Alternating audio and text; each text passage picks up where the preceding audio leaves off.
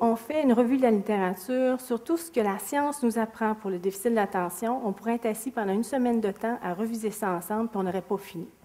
Alors, ce que, je me, ce, que ce que je me suis dit, je vais essayer de voir dans tout ce qu'on a comme données actuellement, qu'est-ce qui pourrait nous intéresser? Qu'est-ce qui pourrait intéresser aussi nos jeunes à savoir par rapport au fonctionnement du cerveau en lien avec le déficit de l'attention? En neuropsychologie, ça c'est la science en psychologie d'essayer de comprendre le fonctionnement du cerveau. On voit que le TDAH va affecter la façon que le cerveau module nos idées, nos gestes, nos comportements. Un peu comme un chef d'orchestre va amener hein, les différents musiciens à faire la musique en harmonie. Le cerveau a cette fonction-là de coordonner, de, de faire travailler ensemble plusieurs zones. Et quand on a un déficit d'attention, on voit a plusieurs, j'allais dire bugs, hein, plusieurs difficultés à ce niveau-là. Il y a un psychologue américain qui s'appelle Thomas Brown, qui est très intéressant à connaître au niveau de sa compréhension du déficit de l'attention. Il nous parle de ce qu'on appelle les fonctions exécutives. Donc, ce rôle de chef d'orchestre du cerveau et comment le TDAH peut l'affecter. Un des éléments, la capacité à s'organiser. Quelqu'un qui a un déficit d'attention par rapport à quelqu'un qui ne l'a pas a plus de difficultés à s'organiser, mais aussi à organiser les stimuli.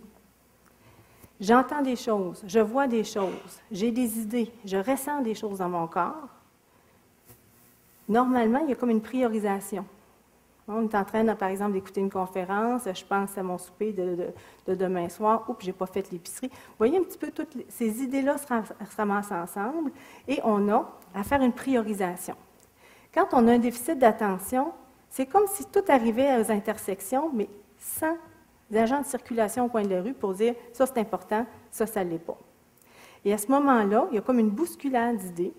Une idée qui arrive, l'autre idée la tasse, oups, j'ai vu quelque chose, et on a une difficulté à garder le fil. Initier le travail, W c'est le travail, initier la tâche. Quand on a un déficit d'attention, c'est plus difficile de démarrer. Hein, en bon québécois, on dit starter. Une fois démarré, ça va bien jusqu'à ce qu'on s'éparpille. Et là, c'est difficile de finir.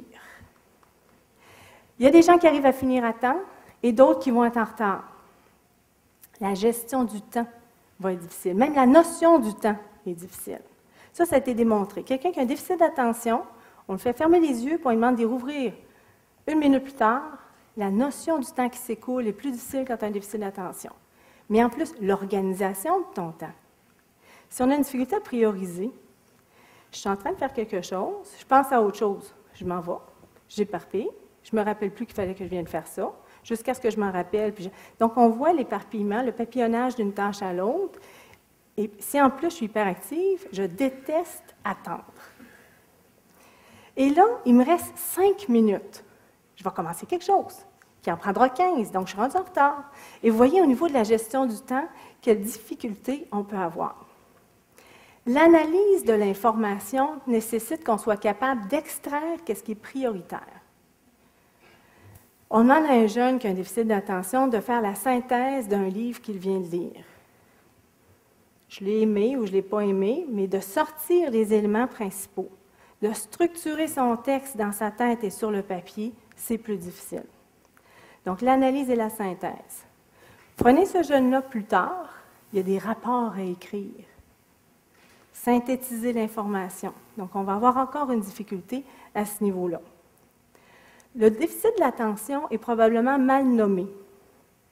Parce que tout le monde qui connaît quelqu'un qui est hyperactif ou qui a un déficit d'attention sait qu'il est capable de se concentrer. Pas nécessairement sur ce qu'il devrait, mais la capacité à engager l'attention, c'est la modulation qui est difficile. Donc, par exemple, s'il y a une tâche qui m'intéresse beaucoup, je vais avoir beaucoup plus de capacité à m'intéresser à cette tâche-là et rester dessus. Même que je pourrais avoir de l'hyperfocus où j'ai la misère à en sortir. Alors, il y a des gens qui disent, mais je ne comprends pas. Mon jeune, vous me dites qu'il y a un déficit d'attention. Il n'arrive pas à faire cinq minutes à étudier, mais il peut être une heure devant la télévision ou devant un jeu vidéo. Oui, parce que ce n'est pas du tout la même tâche. Avez-vous déjà vu un jeu vidéo qui nécessite une attention soutenue et qui n'est pas intéressant? Il ne se vendrait pas. Alors, le type de tâche qui nécessite, par exemple, quand on lit, quand on écoute une conversation ou quand on écoute un professeur, ce n'est pas du tout la même chose que quand on est bombardé d'informations différentes, hyper stimulantes, comme à la télévision ou un jeu vidéo, par exemple. Une chose que les gens savent moins, c'est que les gens qui ont un déficit d'attention ont la difficulté dans ce qu'on appelle la flexibilité cognitive. Rentrer dans une tâche, sortir de la tâche y revenir. Plus la tâche est là ce qu'on appelle une valence affective positive. Ça veut dire quoi ça? J'ai du plaisir à le faire. Plus j'aime ça, plus je suis capable de m'engager. Moins j'aime ça, plus c'est difficile de rentrer. Et le plus difficile, c'est de passer d'une tâche que j'aime à une tâche que je déteste ou que j'ai vraiment aucun intérêt. Et comme parent, c'est quelque chose qu'on doit comprendre, ça. Parce que si, par exemple, j'ai un jeune qui a un déficit d'attention, qui est en train de faire quelque chose qu'il aime beaucoup, puis je veux l'amener à faire quelque chose qu'il n'aime pas, il faut que je prévoie la transition. Parce que je lui dis, regarde, ferme ça, puis viens-t'en. Crise assurée. Parce que l'autre aspect, c'est la régulation des émotions, la gestion de la frustration, pour être capable de gérer la frustration, pour être capable de gérer l'émotion, il faut être capable de se parler dans sa tête, d'avoir le temps de prendre du recul avant d'agir ou avant de dire. Et les gens qui ont un déficit d'attention, particulièrement les hyperactifs, ont des difficultés de ce côté-là. C'est comme si le temps de réflexion est raccourci.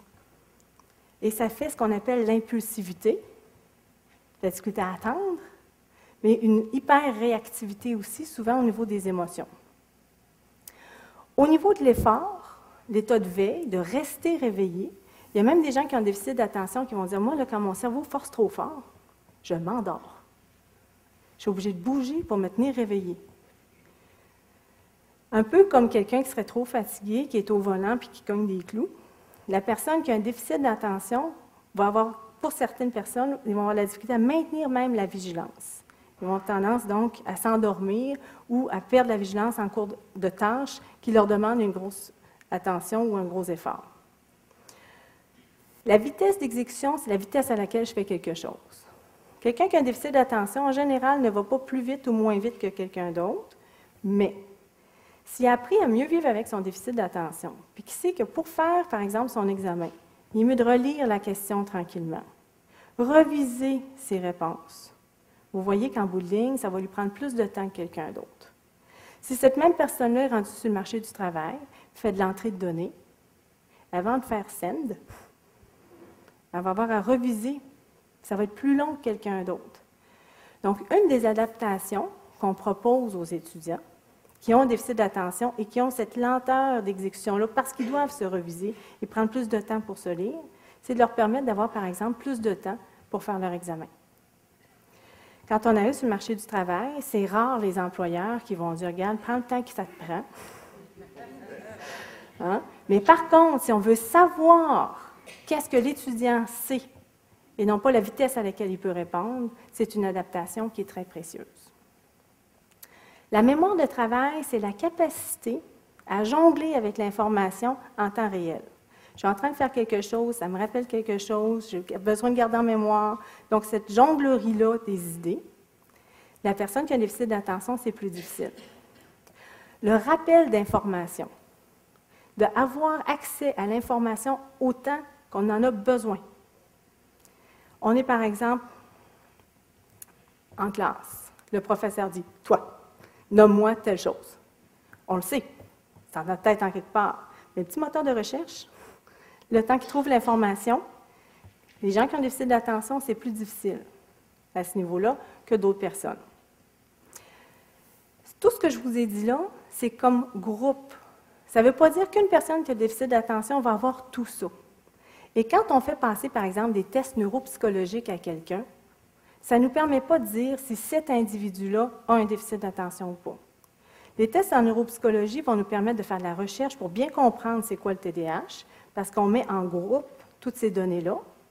Et les tests en neuropsychologie peuvent nous permettre aussi d'aller dépister s'il y a un trouble d'apprentissage.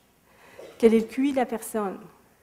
Mais on n'a pas de test assez précis pour dire si quelqu'un, une seule, une seule personne, a un TDAH ou pas. Dans à peu près 20% des cas, quelqu'un qui a un TDAH, ça apparaît tout à fait normal dans les tests neuropsy. Et dans à peu près 20% des cas, quelqu'un qui n'a pas de TDAH, il y a des, des scores qui ne sont pas normaux. Donc, il ne faut pas s'attendre d'un bilan neuropsychologique à avoir un diagnostic ferme de TDAH. Mais on peut mettre en évidence certains éléments. Donc, le déficit de l'attention, en fait, c'est un déficit de la modulation de l'attention, mais aussi un déficit de la modulation du mouvement. La capacité à m'empêcher de bouger quand ce n'est pas le temps de bouger. Si on demande à un hyperactif, arrête de bouger ta patte, tu m'énerves. Et étudie. On vient lui demander de mettre le frein à deux places. Donc, si on veut qu'il soit efficace dans son étude, laissez-le donc bouger. Et c'est là qu'on va essayer de voir au niveau des adaptations, on va en parler dans la deuxième partie de la conférence, dans les adaptations, comment permettre le mouvement, parce que si la priorité, c'est de se concentrer, peut-être qu'il va falloir permettre le mouvement pendant ce temps-là. L'impulsivité, donc, c'est la difficulté à attendre avant d'agir, avant de réagir, et on peut avoir aussi cette difficulté-là au niveau des émotions. De l'extérieur, ça peut faire quelqu'un qui on dit hypersensible qu'à la mèche courte. Hein, quand c'est le fun, c'est le party, là. Mais quand c'est triste, c'est comme plus encore. Quand ça me frustre, je suis choquée. Et on voit cette intensité-là. Donc, nous, comme cliniciens, des fois, les gens viennent nous consulter en disant Je pense que je suis bipolaire. Hein? Mes émotions, c'est des montagnes russes. Un ne vaccine pas contre l'autre. Ça se peut aussi d'avoir une maladie de l'humeur plus un déficit d'attention. Mais ce qu'il faut comprendre aussi, surtout si on est un proche de quelqu'un qui a un déficit d'attention, c'est qu'il y a aussi cette difficulté-là à moduler. Puis quand on le comprend comme ça, puis qu'on voit que ce n'est pas intentionnel, c'est peut-être plus facile aussi à vivre puis à, comprendre. Du côté de l'imagerie cérébrale, est-ce que le cerveau des gens qui ont un déficit d'attention est fait différemment si, par exemple, on prend une résonance magnétique ou un taco d'une personne qui a un déficit d'attention, on ne verra pas de différence. Si on prend plein de gens, puis qu'on fait une espèce d'analyse globale de l'ensemble de ces cerveaux-là, on va voir des petites différences au niveau anatomique, au niveau des grosseurs. Mais ce qui est plus intéressant maintenant, c'est qu'on a des façons de voir le cerveau en développement ou encore le cerveau en fonction. Alors, j'ai choisi deux études que je trouvais intéressantes à partager. Une qui est au niveau de la croissance du cerveau en tant que tel. Beaucoup de gens qui travaillent avec des jeunes qui ont déficit d'attention, souvent vont dire, il semble qu'il n'est pas mature comme les autres dans ses comportements, dans ses attitudes. Il y a des psychologues qui ont mesuré le niveau de maturité au niveau des adolescents qui ont un TDAH, puis on a à peu près un 30 de décalage par rapport aux autres qui ont le même âge. Dernièrement, il y a des gens qui ont fait une étude où ils ont mesuré à quelle vitesse le cortex cérébral se développe chez les jeunes. On a des techniques pour faire ça, je vous épargne les détails, mais les jeunes qui ont TDAH versus ceux qui n'en ont pas, leur cortex cérébral ne se développe pas au même rythme. 30% de différence. Je trouve ça quand même intéressant. Ça veut dire que le jeune qui a un déficit d'attention, dont le cerveau est encore en maturation, en plus d'avoir ce qu'on va parler tout à l'heure au niveau difficulté à moduler l'attention, on a aussi le côté maturation qui, pour certains, n'est pas encore au stade de son âge chronologique. Quand il va avoir 25 ans, son cerveau il a fini de maturer. Donc, rendu à l'âge adulte, ce serait intéressant d'aller voir qu'est-ce qu'on a comme différence dans le fonctionnement du cerveau des gens qui ont un TDAH versus ceux qui ne l'ont pas. Et on a des études de ce côté-là. L'image que vous voyez, c'est une image, c'est comme si on, coupait la tête ici avec l'image, bien entendu, et qu'on allait voir dans le milieu ici, en tranches comme ça, quelles zones du cerveau s'activent quand on fait faire une tâche d'attention particulière. Alors, on a des technologies pour aller voir le cerveau en fonction. On appelle ça soit la résonance magnétique fonctionnelle ou les PET scans. C'est deux façons, des techniques pour aller voir le cerveau, un peu comme un tapis roulant du cerveau.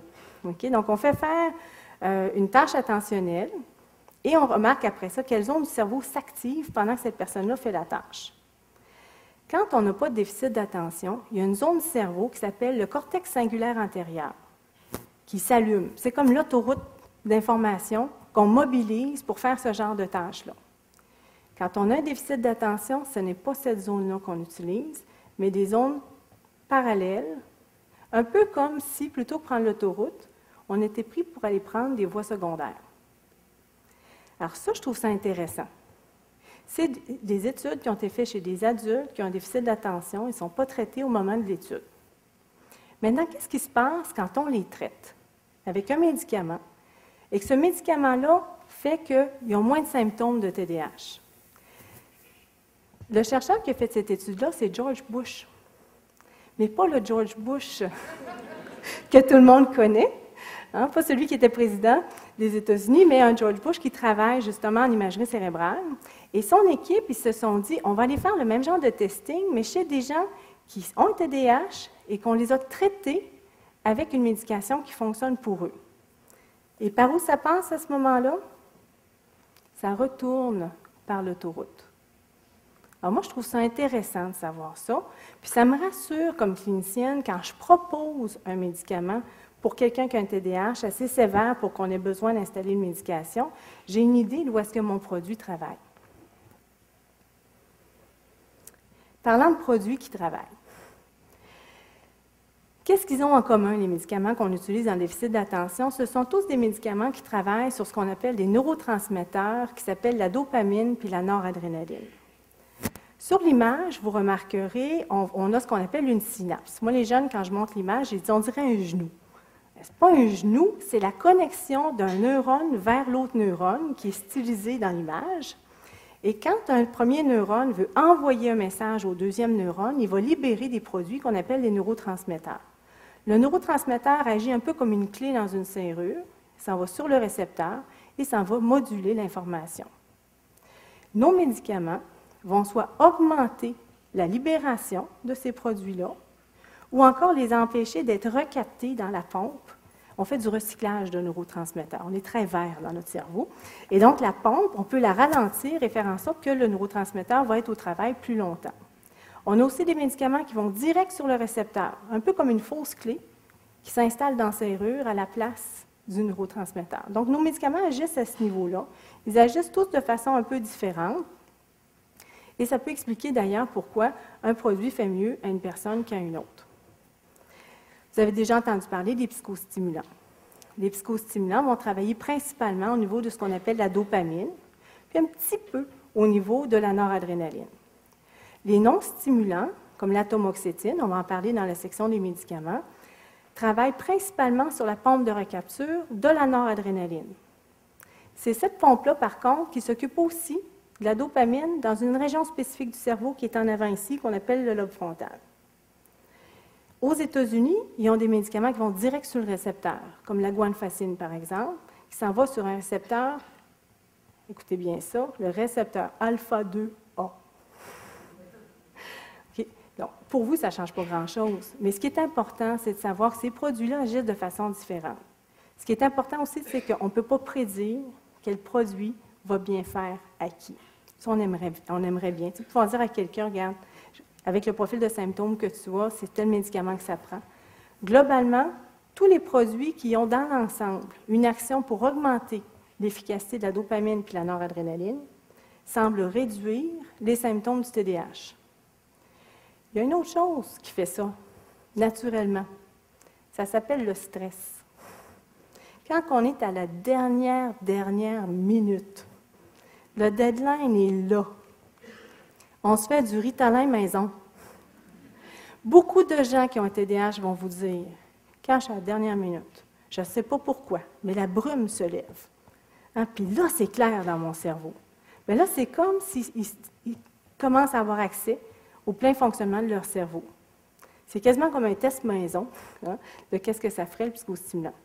Le café, hein, chocolat noir, ça prend beaucoup de chocolat noir souvent pour avoir un effet constant, par contre. Donc, qu'est-ce que les neurosciences nous apprennent? Plein de choses, mais entre autres, on a une difficulté à moduler les idées, les mouvements, les gestes, les émotions. On sait que le cerveau des gens qui ont un TDAH fonctionne différemment. On sait aussi que si on améliore la neurotransmission de la dopamine, la noradrénaline, on a une réduction des symptômes du déficit d'attention. Et on se rappelle que souvent, plusieurs personnes de la même famille ont un déficit d'attention. Par contre, ça ne veut pas dire qu'ils vont avoir la même réponse aux médicaments. Donc, il y a encore des choses, il y a encore des choses qui sont à, élucider.